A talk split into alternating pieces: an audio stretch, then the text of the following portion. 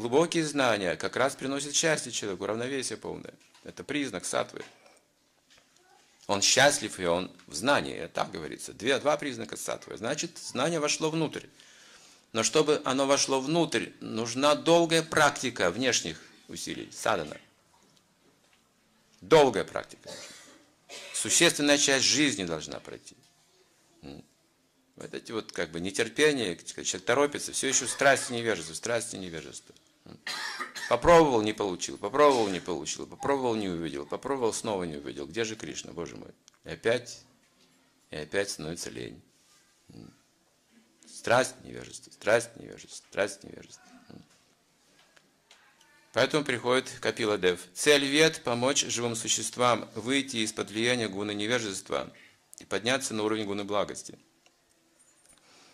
Гуна благости представляет предоставляет человеку возможность познать себя, то есть обрести духовное знание.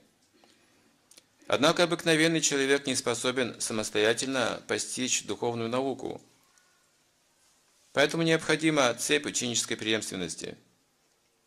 Здесь имеется в виду, что в гуне благости мы тоже не можем понять все до конца.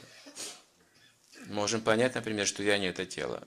Предел гуны благости. Все, это предел. Предел материи. Граница материи. Что делать дальше? Поэтому говорится, гуны вращаются, с гуны благости снова человек вергается вниз. И так далее, и так циклирует. Вот невозможно. Гуна благости тоже своя ловушка, потому что в гуне благости высокое чувство превосходства в человеке культивируется вместе с этим знанием и счастьем. Тончайшая аханкара. Очень трудно ее разрушить. Здесь нужен духовный, трансцендентный наставник. Чтобы работать с Аханкарой, нужны особые знания. Недостаточно гуны благости. И так, это так же, как недолеченная болезнь. Гуна благости. Потому что Аханкара, причина страданий и болезни остается в глубине, в тонкой форме, в тончайшей форме. И не причиняет как бы страданий, потому что находится в инкубационном как бы, периоде, непроявленном как бы. Потому что внешний человек счастлив и в знании – но затем эта аханкара, она проявит себя, этот инкубационный период пройдет, и симптомы на лицо будут. Снова страсть, снова невежество и снова вращение. Гуна благости материально никак не является целью нашей практики. Это ступень определенного развития, но здесь уже как раз необходимо в гуне благости постоянно слушать о Кришне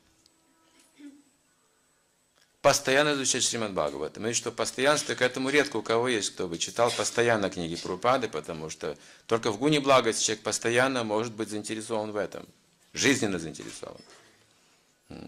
Как в пище человек заинтересован ежедневно. То же самое, он жизненно заинтересован. Но в гуне благости он может остро, остро испытывать необходимость в изучении этих книг. Потому что иначе вы снова вкручиваетесь в низшие гуны природы, и вы чувствуете, вы не хотите этого. Опасно очень. Как бы ни привлекательна была гуна страсти, там за ней тамас, смерть. Это все нужно увидеть, все нужно увидеть, эту бессмыслицу.